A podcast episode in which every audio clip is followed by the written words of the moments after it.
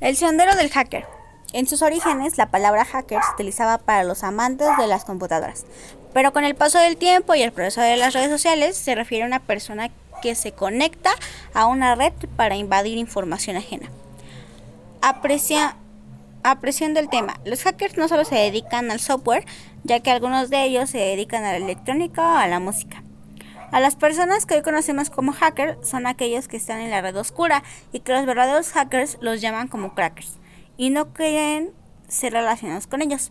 Piensan que la mayoría de los crackers son sujetos preciosos, irresponsables y no muy inteligentes. Los hackers construyen cosas y los crackers las destruyen. El mundo de la informática está compuesto por siete ramas.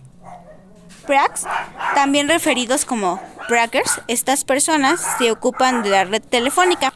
Hackers son las personas que aman los sistemas computacionales y les encanta saber cómo introducirse en ellos y controlarlos.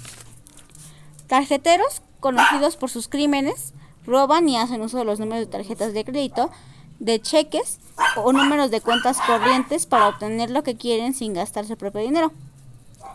Es aquel que le gusta jugar con fuego explosivo, químicos, etc. Estos son, son los anarquistas.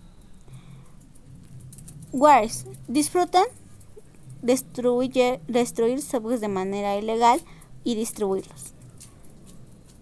Sujetos de virus troyanos. Usualmente son programadores interesados en cómo trabajar los virus y los caballos de Troya y cómo hacerles más eficientes e indetectables. La actitud del hacker. Resolver problemas y construir cosas, no al revés. Ser un hacker es amar, amar la creación, consiguiendo un nuevo desafío. Los hackers están atados a una ética y una filosofía.